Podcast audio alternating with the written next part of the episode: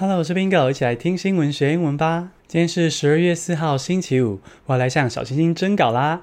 你曾发生过什么有趣的故事呢？感动的、出糗的、成长的，都可以跟我分享。我有可能在周五的节目中分享你的故事哦。为什么我会开始征稿呢？是这样子的哦，听新闻学英文的概念，一方面是跟大家聊聊时事、长知识，二方面也是把新闻当做单字的故事背景，让你更了解每个单字的使用时机。而既然周五的节目比较轻松，是生活英语的话，那就用你我的真实故事学一些生活中的单字吧，这样印象也会更深刻，跟自己的关联也更深。今天我就抛砖引玉，先说说我上礼拜在早午餐店遇到的故事。下来进入正题。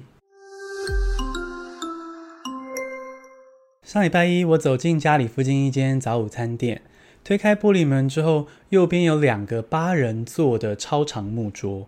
我走向比较近的那个长桌，坐在最靠近走道的角落。我点了一份起司三明治之后，我就打开 Twitter，预先挑选 Podcast 要用的新闻主题。突然，我听到长桌靠墙那一段大声敲桌子的声音。Exactly, exactly。嗯，我听到非常道地的北美腔，然后只要讲到英文就特别大声。嗯，确认是 ABC 无误。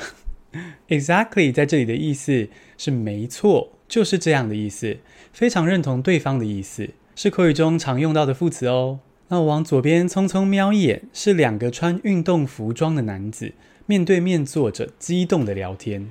他们穿的运动服装色彩很鲜艳，很像那个 Uber Eat 广告中卢广仲跟萧敬腾穿的衣服，感觉也是名牌运动服饰，家境应该蛮好的。我们就姑且把他们称作卢 boy 跟萧 boy 吧。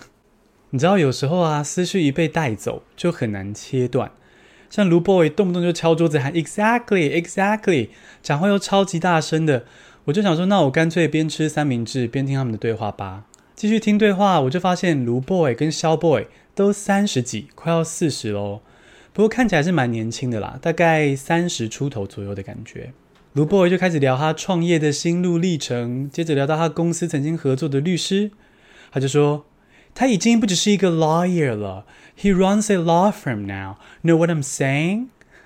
Know what I'm saying? 字面上的意思呢，就是你懂我的意思吗？不过实际使用上，有时候更像是在说，诶，我说的很有道理吧？Know I'm saying? 就那种讲完一段话，觉得自己说的哦好有道理哦，所以就说了 Know I'm saying? 来强化自己的论点，所以这边卢 boy 可能觉得自己说了人生大道理吧。卢 boy 发表完他的创业心得之后，萧 boy 开始分享自己的人脉有多好。I've built up a strong network。我想赚钱的话，早就发大财了。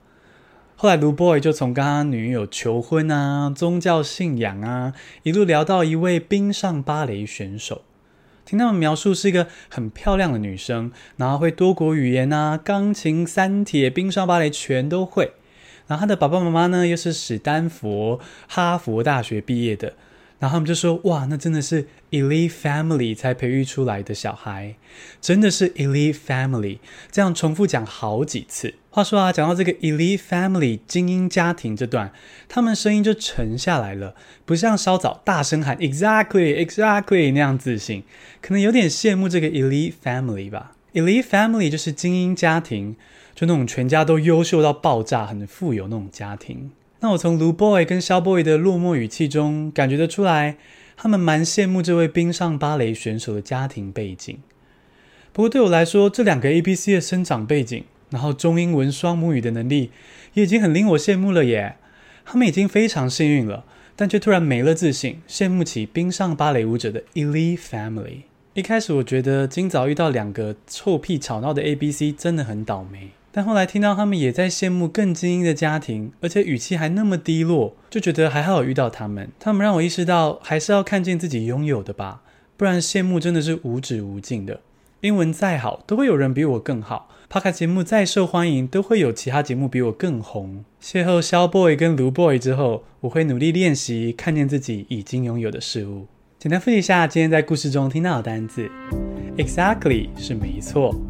Know what I'm saying？我说的很有道理吧？Elite family，精英家庭。恭喜你，今天学了五个新单字，还听了 Bingo 的小故事。现在你也可以投稿你的小故事给 Bingo 喽。将你的故事写下来之后，寄到我的 email 信箱，信箱地址在节目资讯栏中。让我听听看你的故事吧。谢谢收听，下次通勤见。